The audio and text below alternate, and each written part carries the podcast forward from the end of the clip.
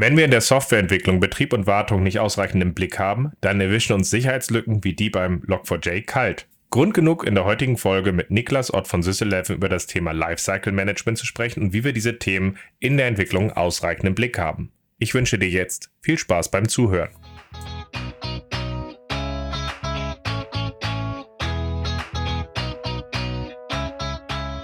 Scrum ist einfach zu verstehen. Die Krux liegt in der Anwendung für deine Zwecke in deinem Kontext. Der Podcast Scrum Meistern gibt dir dazu Tipps und Anregungen. Moin Moin, herzlich willkommen in einer neuen Folge in meinem Podcast Scrum Meistern. Ich bin sehr froh, dass der Niklas Ott von Sys11 heute da ist, weil wir sprechen über das Thema Lifecycle Management. Und das Thema finde ich relativ spannend, weil es ist ja jetzt schon ein paar Monate her, da gab es ja mal die Log4j-Lücke, wo dann über einige Tage oder Wochen man einen sehr starken Blick drauf hat, ja, wie macht man das eigentlich, dass Systeme stabil, gut äh, ähm, und auf Stand sind, so dass halt möglichst wenig in solche Probleme reinlaufen und kaum ist das wieder ein paar Monate äh, weg an der Stelle, hat das Thema so ein kleines Schattendasein und wir haben halt einige Probleme und das ist einfach mal so ein für mich Grund genug, dass wir das Thema jetzt ein bisschen antizyklisch einfach auch nochmal aufgreifen und Niklas, dass wir da heute drüber reden, so gesehen. Schön, dass du da bist. Ja, hi. Ähm, ja, mein Name ist Niklas, ich bin von Das ist 11, ähm, bin dort tätig als ja, Linux-System-Engineer. Mhm. Ähm, wir betreuen dort sehr viele Systeme mit unterschiedlichsten ähm, ja, Programmen, Software, die da drauf laufen. Ähm, bin dort ja erstmal im Team Incident Management und unsere Aufgabe ist es eigentlich, dass diese Sachen eben möglichst stabil und lange laufen und dabei nicht kaputt gehen. Das ist hervorragend und das ist ja auch gerade das, was gerne auch mal der ein oder andere Entwickler ein bisschen weit wegschiebt und dann wird es halt spannend. Ähm, so gesehen finde ich es gut, dass wir es heute mal aufarbeiten und hast halt einfach auch unter dem Begriff Lifecycle Management so ein bisschen betrachten, was, was haben wir da eigentlich, aber auch was heißt das und wie passen diese Welten vielleicht auch an der einen oder anderen Stelle zusammen, sodass vielleicht die Welt dazu ein bisschen besseren Ort wird an der Stelle, weil sie halt einfach ineinander greifen. Und ja, genau.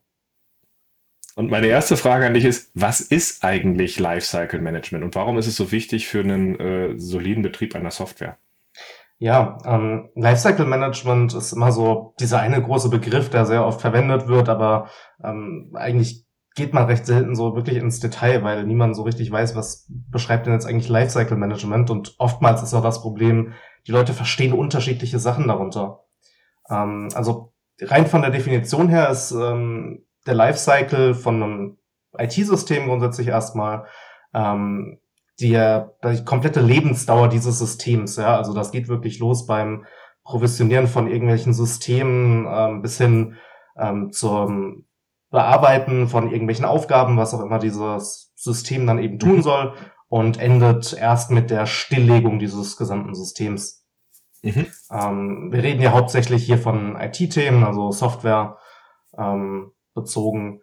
Und da ist es eben wirklich ähm, beinhaltet das Ausrollen dieser Software, die Installation, ähm, den Betrieb davon. Das beinhaltet unter anderem auch sowas wie die Überwachung und Monitoring davon und endet eben dann tatsächlich einfach mit der Dekommissionierung, wenn dieses System nicht mehr benötigt wird. Ähm, und ja, deswegen, das ist so Lifecycle beziehungsweise das ist der Lifecycle von einer Software und das Management davon ist dann eben dementsprechend, dass man sich darum kümmert, dass das eben ordentlich gehandelt wird. Genau, also platt gesagt, der saubere Betrieb und äh, der sichere Betrieb in allen Lebenslagen. Ja. Genau. Wenn wir jetzt mal, wenn wir aber noch drauf gucken, so, äh, ich finde immer so, solche Sachen wie Lifecycle Management wird oft auch unterschätzt, gerade auch in der Entwicklung. Ähm, ähm, warum ist das so? Ja, warum ist das so? Vieles entsteht halt einfach historisch. Also, was ich zum Beispiel oft sehe, sind irgendwie so kleine Tools, die baut halt mal jemand, weil wir brauchen das gerade und dann werden die halt mal irgendwie über einen halben Tag irgendwo hingestellt und dann laufen die erstmal und die funktionieren und tun ihren Job. Und naja, irgendwann kommt dann mal der Zustand, dass dieses System nicht mehr funktioniert. Mhm. Und dann hat man sich entweder Gedanken über Lifecycle Management gemacht oder eben bei solchen kleinen Ich mach mal eben Projekten ähm, halt auch nicht.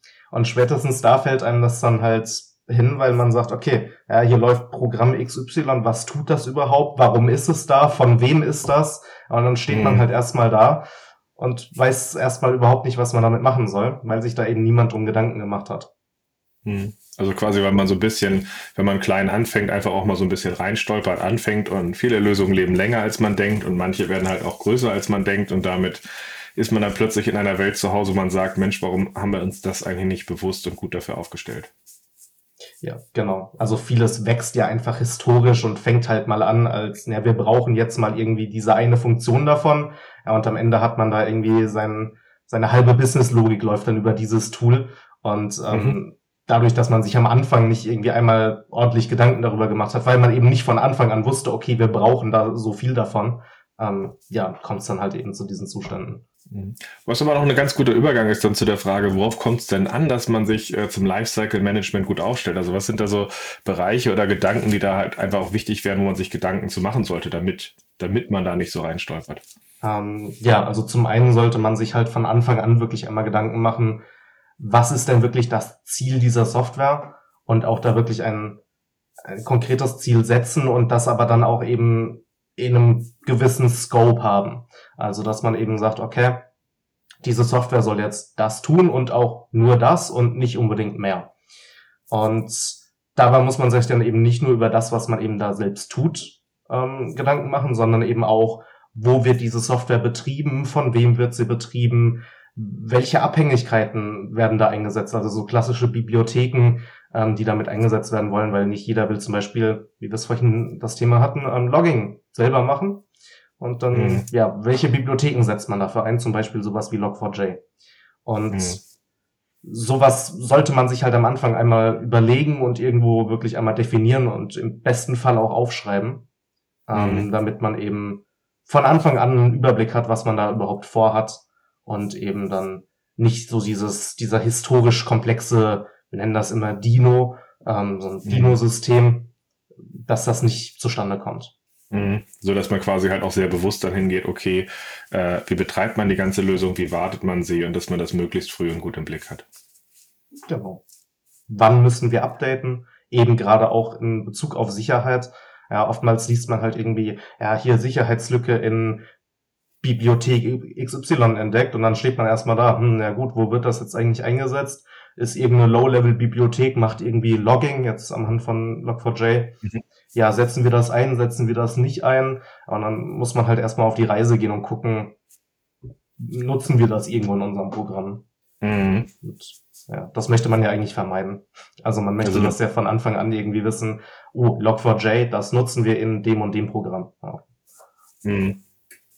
Nee, macht Sinn. Also einfach, dass man eine bewusste Aufstellung hat und auch einfach drauf, wirklich drauf guckt, okay, äh, wenn wir es ja Cloud betreiben oder wenn wir es halt halt selbst betreiben, wie machen wir das eigentlich und wie halten wir es halt auch aktuell und dass es läuft und was passiert vielleicht auch, wenn es schief geht. Ja, ja, genau. Das sind ja auch so Sachen. Also das fängt ja auch schon bei Hardware an. Ja, ich kann nicht sagen, okay, ich stelle jetzt hier ein System in. Ich denke, wir brauchen das für zehn Jahre und ich stelle das jetzt auf irgendeinen Server, der ist halt irgendwie schon 15 Jahre alt. Ähm, mhm. ja, spätestens in zwei Jahren geht er dann kaputt und dann fange ich von neuem an. So, das sind ja auch schon Gedanken, die man sich halt machen sollte. Wie lange brauche ich dieses System?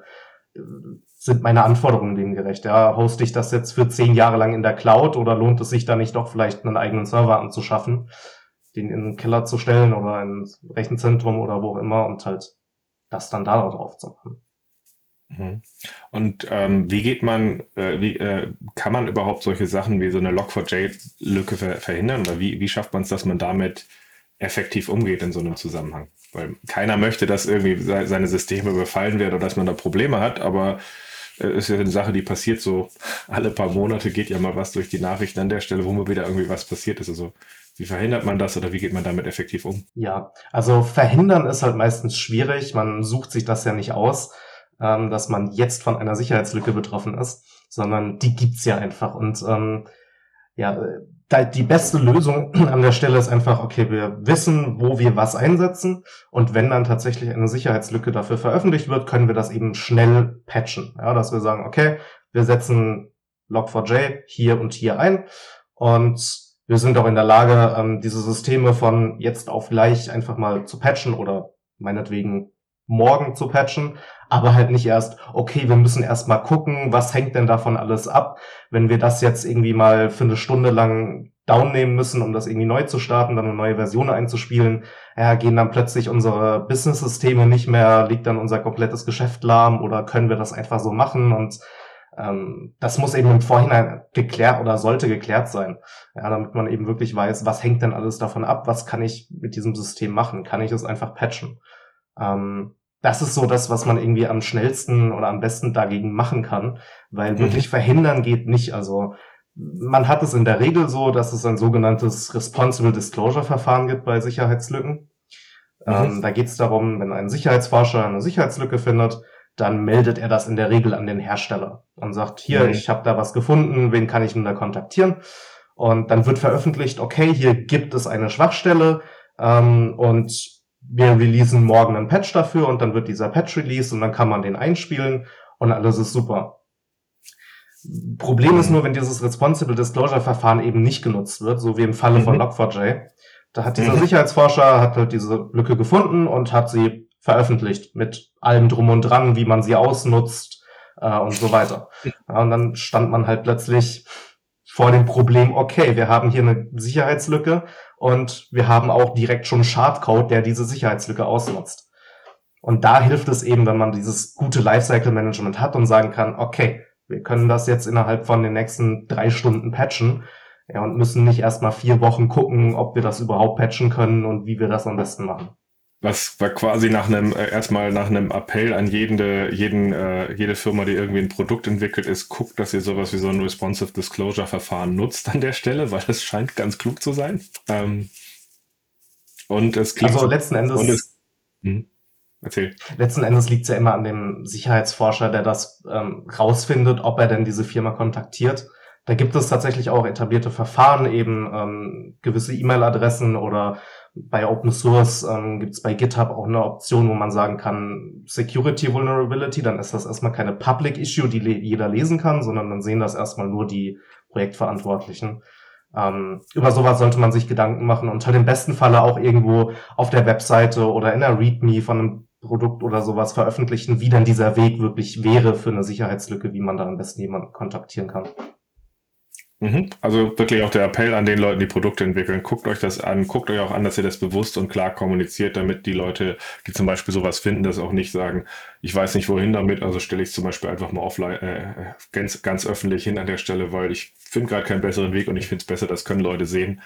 Ähm, ist jetzt erstmal gut. Der zweite Punkt, den ich jetzt von dem mitgenommen habe, ist aber auch der, dass eigentlich jeder, der irgendwie ein System betreibt, sich Gedanken dazu machen sollte, wie sind wir aufgestellt, dass wir relativ schnell Systeme aktualisieren und äh, updaten und damit halt eben halt auch auf äh, entsprechende Sicherheitspatches reagieren können, ähm, mit drin sind. Und wahrscheinlich wäre noch so ein dritter Punkt, äh, der, dass man vielleicht auch sogar nochmal bei seinem System guckt, wie schaffen wir bestimmte Monitoring-Verfahren ähm, wahrscheinlich mit einzurichten, ist unser System äh, up and running ähm, oder, oder irgendwelche ähm, äh, Verfahren zu haben, einfach zu sehen, ob da etwas schief geht.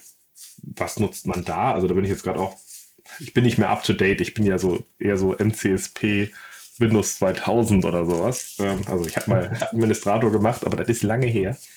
Ähm, ja, also da gibt's auch diverse unterschiedliche Verfahren, wie man das im Endeffekt machen kann. Mhm. Ähm, so der eine Klassiker ist halt, äh, oder was heißt Klassiker? Also ein bekanntes System ist eben ähm, Prometheus, womit mhm. man sich aus Anwendungen heraus Metriken exportieren lässt, ähm, die einem dann aussagen, okay, ähm, wir haben hier 0% Error Rate, ja, oder also zum Beispiel jetzt an einem Webserver. Ähm, mhm. Dann könnte man die äh, Logs monitoren und sagen, okay, wir haben hier nur HTTP 200 und irgendwie ein paar 404er, die man halt immer hat, das ist okay. Und aber was man da eben nicht haben will, sind irgendwie Server-Errors, also HTTP-Code 500 sonst was. Ja, 503 meistens sieht man häufig mhm. oder 502 oder wie auch immer.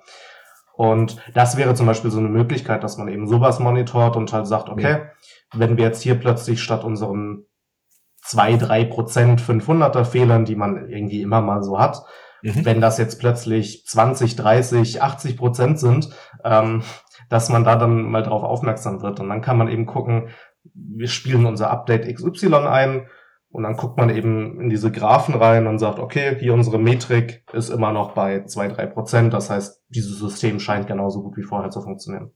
Mhm, okay, passt. Mir ist gerade noch eine Frage ähm, außer der Reihe jetzt gerade äh, eingefallen. Und zwar ist ja Sys11 auch äh, Kubernetes-Spezialist an der Stelle. Wie weit hilft denn eigentlich, dass man, dass man ein, äh, eine solche Lösung einsetzt, um seine Systeme zu betreiben? in Bezug auf Lifecycle Management? Inwieweit macht einem so etwas das Leben da leichter? Na, Kubernetes vereinfacht das ziemlich stark, weil sich Kubernetes sehr anbietet, dass man eben ziemlich problemlos updaten kann. Ja, also ähm, man hat ja da in der Regel irgendwie mehrere Nodes und äh, auf die sich die Systeme verteilen und ähm, diverse Pods und wenn halt da irgendwie dein Programm X statt halt einmal auf irgendeinem Server zehnmal auf irgendwelchen Pods läuft, die halt mhm. Auch noch in unterschiedlichen Rechenzentren oder so verteilt sind, dann hat man einfach den Vorteil, okay, ich kann problemlos hergehen und einen Teil dieser Flotte nehmen, updaten und man merkt das nicht mal, weil alles andere läuft ja noch weiter. Und dann hat man mhm. eben einen Teil mit dem neuen Patch schon drauf und kann gucken, okay, funktioniert das noch? Wenn man jetzt speziell sich auf diese äh, Nodes connecten möchte, okay, da geht noch alles, dann kann ich auch meine restliche Flotte nehmen und die eben auch mit updaten. Und das Ganze geht ja mit ähm, Kubernetes quasi ohne, dass man irgendwas davon mitbekommt, weil das ja einen Teil des Lifecycle Managements für dich übernimmt. Ja, also das sorgt ja dafür, dass mhm. immer noch ein aktiver Pod da ist, baut im Hintergrund einen neuen und erst wenn der neue problemlos läuft und dort die sogenannten Probes, das sind so kleinere Checks, die man da konfigurieren kann, womit äh, Kubernetes quasi guckt, funktioniert dieser Pod so, wie er soll. Ähm, wenn das erfolgreich ist, dann sagt er, okay, der neue äh, Pod steht, problemlos, ich kann den alten abschalten. Ja, und so kann man eben ziemlich einfach ähm, dort ein neues Release drüber rollen. Mhm. So gesehen können wir auch ein bisschen dankbar sein, dass äh, Firmen wie Google so eine Open Source Lösung halt quasi auch schaffen, die uns dabei den Betrieb inzwischen deutlich leichter machen als das, wo ich damals irgendwie mal Admin war und da war die Welt halt komplizierter. Da war das halt immer so ein bisschen eher Kerze anstecken und hoffen. Genau, auf jeden Fall. Eine andere Sache, die ich auch vorhin noch genannt hatte, war das Thema Hardware. Ähm, mhm. Auch da ist es mit Kubernetes sehr viel einfacher, ja? wenn ich meine Systeme einfach auf zehn Server verteilt habe und einer davon kaputt geht, naja, dann fangen die anderen neun halt diese Last ab und dann laufen die Pods halt auf diesen anderen neun und ich kann halt irgendwann problemlos wieder einen zehnten neuen Server dazustellen und sagen, okay, benutzt den jetzt auch mit. Und dann wird er halt wieder damit eingebunden. Es ist nicht so, mhm. dass wenn mein einer Server kaputt geht, ist alles im Eimer. Ja, also was quasi auch wieder so ein bisschen so ein Appell ist, den wir jetzt eigentlich gerade gerade so ein bisschen mit, äh, mit reingepackt haben, der ist ja der, hey, äh, setzt euch damit auseinander, dass ihr dafür eine gute Infrastruktur schafft, äh, an der Stelle euch das Leben leicht macht, an der Stelle, da gibt's inzwischen tolle Lösungen und äh, Kubernetes ist da sicherlich ein, ein, ein spannender Punkt für einige Produkte. Mhm.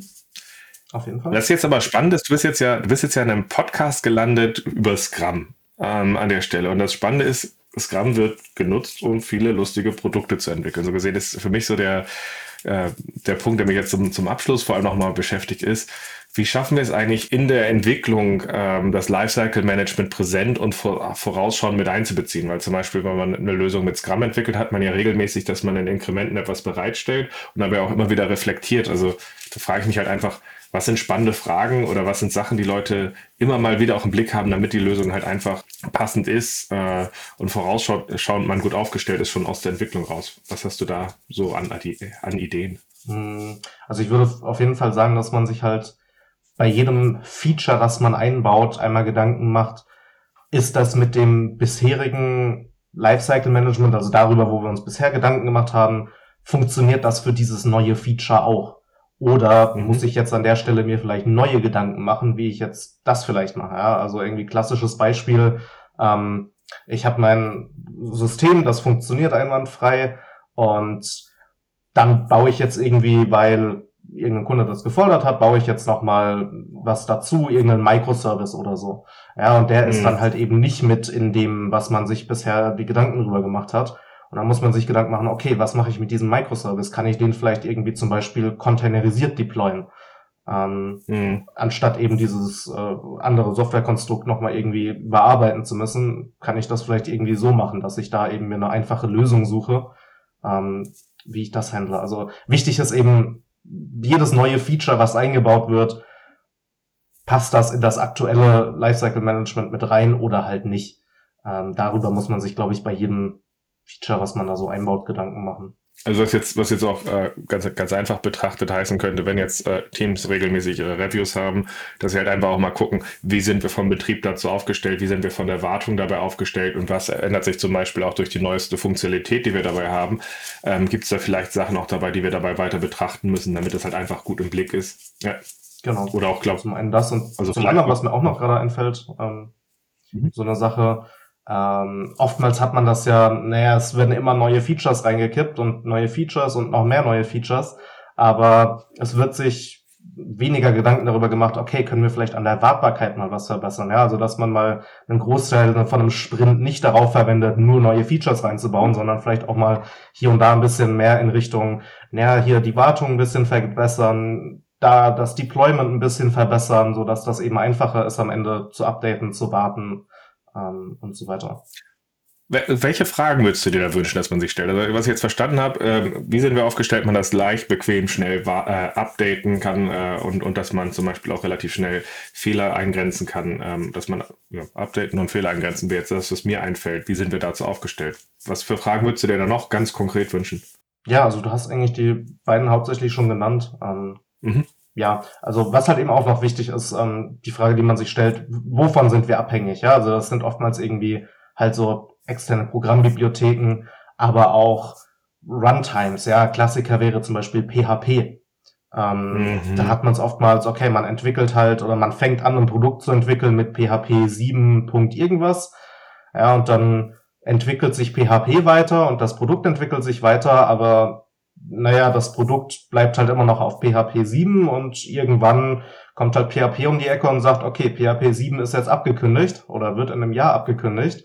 Und naja, da muss man sich halt auch mal hinsetzen und gucken, okay, können wir unsere PHP-Version updaten? Also laufen wir auch mit PHP 8? Und wenn das mhm. halt nicht ist, dann sollte man sich da halt einmal Gedanken drüber machen, wie man das denn hinkriegt. Mhm. Also sind wir auf, äh, sind wir auf äh, aktuellen Komponenten, auf aktueller Infrastruktur, dass wir halt einfach dabei gucken, sind wir da aktuell, kann es auf aktuellen Sachen laufen oder laufen wir da jetzt einfach in so Punkte rein, dass wir Schritt für Schritt halt einfach Legacy aufbauen, die Schritt für Schritt äh, halt mehr und mehr halt auch zu einem Punkt für gefahren wird, gerade wenn sie aus der Wartung rausläuft oder äh, sind das auch vertrauensvolle, solide Anbieter halt an den Sachen. Mhm. Ja, genau. Weil stellt man sich jetzt mal vor, du hast sowas wie Log4j am Start und mhm Du hast aber halt irgendwie eine völlig veraltete Version davon, die eigentlich überhaupt nicht mehr supported ist. Und ja, dann fängst du an, dann musst du nicht nur einfach mal eben diese Bibliothek updaten, sondern dann musst du einfach alles updaten. Und das willst du in so einem Fall eben nicht haben. Ja. Nee, das macht Sinn. Also vielleicht auch nochmal von meiner Seite an die Hörer gerade nochmal ein kurzer Appell. Ähm, das Sprint-Review wird ja von vielen von euch benutzt als so ein Abhak-Meeting. Ist Jira Ticket 538 fertig? Dafür war es nie gedacht.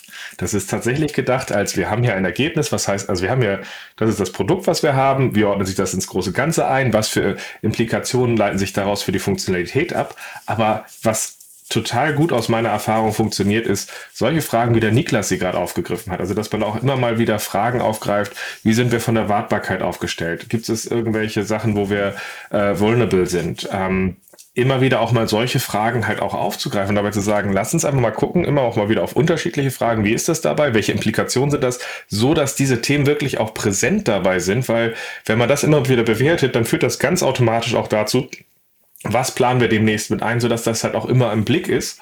Und ich kann euch nur sagen, die Teams, die ich gesehen habe, die das besonders gemacht haben, das waren die besten von äh, denen die, die, die nachhaltige Systeme auf die Beine gestellt haben und was wir als, aus Entwicklungssicht ganz interessant finden, ohne Stress. Also, dass nicht am Ende irgendwie man feststellt, oh, wie gehen wir damit um, sondern einfach dadurch, dass man immer wieder das im Blick hat, geht es halt, ist es nachhaltig, aber auch stressfrei. Und das finde ich halt einfach ganz schön. Aber cool. Also was ich sagen kann, ich finde super, dass, äh, was ich jetzt schon mal sagen kann, danke für die Perspektive, dass du da auch noch mal so ein paar Sachen vom Betrieb mit äh, auch aufgegriffen hast, weil ich glaube, das ist, das ist so ein Punkt dabei, der, der, der wird stiefmütterlich behandelt und es wäre cooler, wenn das halt einfach mehr im Blick ist.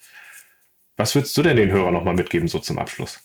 Ja, ähm, also wie ich schon sagte, ähm, wie auch Ralf eben noch mal betont hat, es ist eben wichtig, sich beim Entwickeln von Programmen nicht nur Gedanken um die Entwicklung zu machen, sondern eben auch um den späteren Betrieb ich kenne das selbst, ich war auch mal in der Softwareentwicklung tätig und naja, man fokussiert sich halt eben hauptsächlich auf das Entwickeln. Ja, und am Ende stehen dann eben die Betriebsteams, das, was ich eben jetzt tue, da und stehen halt da vor vollendeten Tatsachen vor diesem Programm und sagen, ja, okay, das ist jetzt aber irgendwie problematisch, das hier zu betreiben. Also stimmt euch mhm. mit den Betriebsteams ab, die den äh, ganzen Stack dann am Ende auch wirklich betreiben sollen.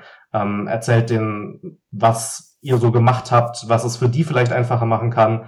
Holt euch von denen Feedback, wo ihr vielleicht was für die verbessern könntet und arbeitet da einfach mit denen zusammen, damit das eben am Ende eine runde Sache wird. Genau, weil am Ende ist es ja so, dass äh, ein Produkt, äh, was zwar tolle Features hat, was aber nicht nachhaltig und gut betrieben werden kann, ist ein, sind Features und ein Produkt, was keiner benutzen kann und dafür haben wir den Aufwand ja eigentlich betrieben. Also, danke für deine Zeit, hat Spaß gemacht und ich hoffe, wir hören uns bald wieder. Sehr gerne, danke dir für die Einladung.